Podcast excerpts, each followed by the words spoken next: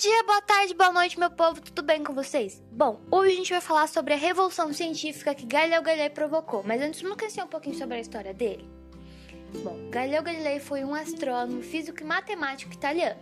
Ele era muito inteligente por sinal, né? Mas bom, voltando aqui pro contexto, no que importa aqui, ele nasceu em 15 de fevereiro de 1564 na cidade de Pisa, Itália, filho de Giulia Maminati. Galileu teve cinco irmãos e passou a maior parte da sua vida na sua cidade natal. Galileu foi estudar ainda muito jovem, com 10 anos de idade, no monastério de Santa Maria de Valambros. Assim, suas atitudes enquanto estudante o tornou um aluno exemplar. Então, quando completou seus 18 anos, com o apoio de seu pai Vicenzo Galileu, iniciou o curso de medicina na Universidade de Pisa.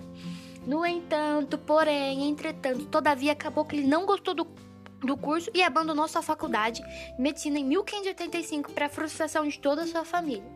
Porém, acabou que esse ponto de ter abandonado a faculdade foi o pontapé inicial para iniciar seus estudos em matemática clássica. Mesmo abandonando a faculdade, que ele sempre foi muito estudioso e muito aplicado o que o levou para a Revolução Científica. Foi em 1588 Galileu foi indicado para ocupar a cátedra de matemática na Universidade de Pisa e em seguida foi nomeado professor na Universidade de Padua, onde permanecera por 18 anos. Bom, sua revolução científica começou mesmo em 1589 com uma aplicação em que acabou discordando da teoria proposta por Aristóteles. Ele acabou sendo muito ousado em discordar dele. Mas aí você me pergunta, Vitória, onde é que ele acabou discordando? Em que ponto ele discordou? Bom, ele acabou discordando na teoria que se referia ao peso dos corpos em queda livre que mesmo sem medir a luz, Galileu conseguiu demonstrar que a velocidade da queda independia do peso dos corpos, porém acabou não parando por aí. Se você quiser descobrir onde é que ele foi parar com todas essas teorias, segue aqui com a gente, continue ouvindo a gente.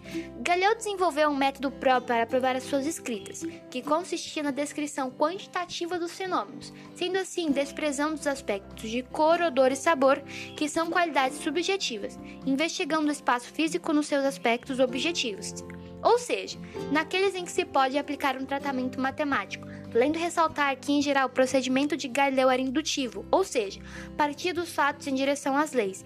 Entretanto, nem sempre foi assim, pois em certas circunstâncias realizou experiências mentais. Ao imaginar situações sem a verificação empírica, das quais, contudo, é possível tirar conclusões. Resumidamente, a lei que Galileu utilizava em seu método foi traduzida de uma forma geométrica, de modo que a união entre experimentos e matemática permitissem abrir caminhos para a física moderna, ou seja, o futuro. Portanto, de uma verdadeira revolução científica, como explica o próprio. Boa Mandinha agora é com você!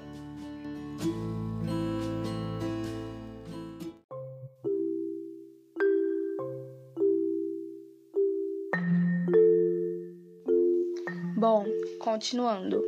Galileu precisou adquirir conhecimento de um instrumento que permite ver os objetos às longas distâncias.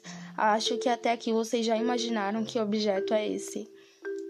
Sendo assim, Galileu construiu o seu próprio telescópio, o qual ele chamou de Perspicillum, e ao aperfeiçoar o equipamento, Galileu conseguiu ver um aumento de 30 vezes maior nas suas imagens, o que o permitiu fazer várias observações dos corpos celestes, como identificar descobertas astronômicas, o relevo da Lua, a composição estelar da Via Láctea, as fezes de Vênus e os satélites de Júpiter, os quais receberam os nomes de Io, Calisto, Ganymedes e Europa. As descobertas de Galileu não pararam no campo da astronomia, não. Ele também foi o responsável pela invenção de vários instrumentos, como o relógio de pêndulo, o binóculo, a balança hidrostática, o compasso geométrico, uma régua calculadora, um termômetro de água e uma espécie de relógio que foi feita para medir a pulsação das pessoas, denominado pulsilógio. Galileu aprofunda suas teorias sobre o movimento dos corpos, a inércia e os, e os astros, em uma série de livros que foram lançados entre os anos de 1590 a 1644. Antes de chegar ao final de sua vida, o físico matemático viajou para Veneza, Roma e Florença, buscando aprofundar seus estudos e divulgar suas ideias, até que o tribunal da Santa Inquisição da Igreja Católica o considerou herege, o acusou e perseguiu, fazendo negar todas as suas teorias. Por isso foi condenado a passar o resto de sua vida em prisão domiciliar. Galileu Galilei morreu cego em 1642, curiosamente, no mesmo ano em que nasceu Isaac Newton. Entretanto, em 1992, a Igreja Católica, por meio do Papa João Paulo II, absolveu Galileu e reconheceu o erro grave da Igreja ao condená-lo. Bom, pessoal, é isso.